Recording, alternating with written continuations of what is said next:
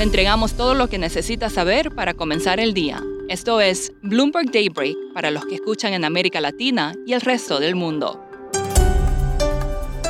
Feliz viernes y bienvenido a Daybreak en español. Es 29 de abril de 2022. Soy Eduardo Thompson y estas son las noticias principales. Partimos con la saga por Twitter. Elon Musk vendió cerca de 4 mil millones de dólares en acciones de Tesla después de cerrar el acuerdo para comprar Twitter por 44 mil millones y tuiteó que no planea vender más. Sin embargo, analistas sospechan que podría tener que vender más para financiar la parte que planea pagar en capital, de 21 mil millones de dólares. Las acciones de Twitter se negocian por debajo del precio de oferta, mientras que las de Tesla se recuperan. Siguiendo con noticias corporativas, Apple y Amazon caen esta mañana tras entregar pronósticos decepcionantes. Apple dijo que los problemas de suministro reducirán las ventas en 8 mil millones de dólares este trimestre. Amazon informó pérdidas en el primer trimestre y que podría volver a tener cifras rojas en el segundo. Los mercados en Asia cerraron con fuertes alzas luego que el Politburó del Partido Comunista Chino dijera que su campaña contra el sector tecnológico estaría cerca de su fin y prometiera elevar los estímulos. Sin embargo, también prometió mantener su controversial política de COVID-0. Hoy en Estados Unidos se informa el indicador de precios llamado deflactor del PCE. El consenso es de una aceleración al 6,7% en marzo, tras un 6,4% el mes anterior. La inflación de la eurozona habría llegado al 7,5% en abril, un máximo histórico. En cuanto a la guerra en Ucrania, Rusia disparó misiles contra Kiev y la ciudad de Odessa, pero la campaña militar rusa sigue enfocada en la región del Donbass. Alemania dijo que no se opondría a un embargo de la Unión Europea al crudo ruso. El presidente de Estados Unidos, Joe Biden, busca un paquete de ayuda de 33 mil millones de dólares para Ucrania y también confiscar y vender activos de aliados de Vladimir Putin. El secretario de Estado Anthony Blinken dijo que Estados Unidos apoyará a Suecia y Finlandia si deciden unirse a la OTAN. Pasando a América Latina, en Colombia habrá hoy anuncio de política monetaria del Banco de la República. El consenso es que aumentará las tasas en 100 puntos básicos al 6%. En Perú, la empresa minera MMG dijo que su mina de cobre Las Bambas sigue paralizada por la presencia de manifestantes.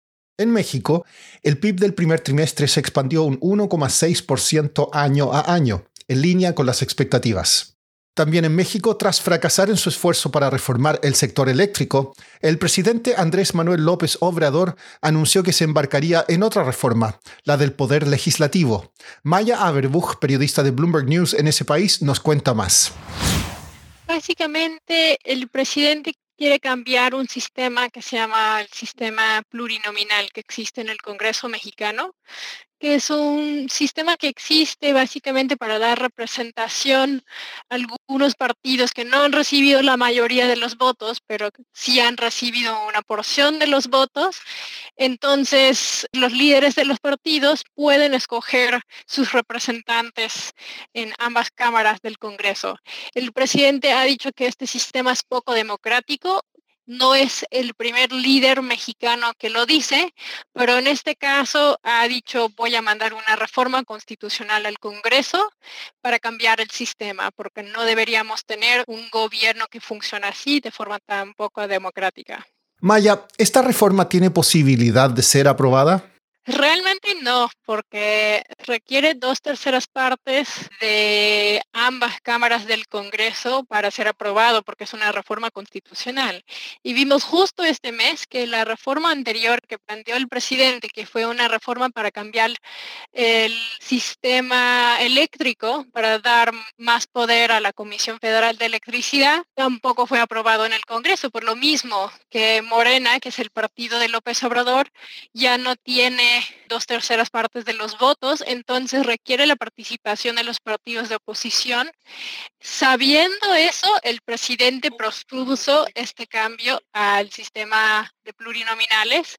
Entonces, realmente mucha gente lo está viendo como una propuesta política, una propuesta con mirada hacia las elecciones que vienen en junio y ya después de eso hacia las elecciones presidenciales, porque que el presidente está haciendo una propuesta que él mismo sabe no será aprobado.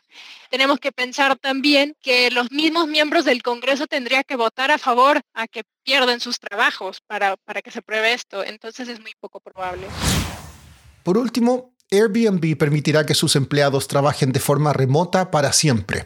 Su cofundador y CEO, Brian Chesky, dijo que el mundo se está volviendo más flexible y que la empresa no se habría recuperado tan rápido de la pandemia si no hubiera sido por millones de personas que trabajan en Airbnbs. Eso es todo por hoy. Soy Eduardo Thompson. Que tengan un excelente fin de semana. Para conocer todas las noticias que necesita para comenzar el día, revise Daybreak en la app Bloomberg Professional, donde puede personalizar las noticias que desee recibir. También puede suscribirse a la versión solo audio en Spotify, Apple Podcasts o la plataforma de su preferencia. Eso es todo por hoy. Escuche de lunes a viernes Bloomberg Daybreak.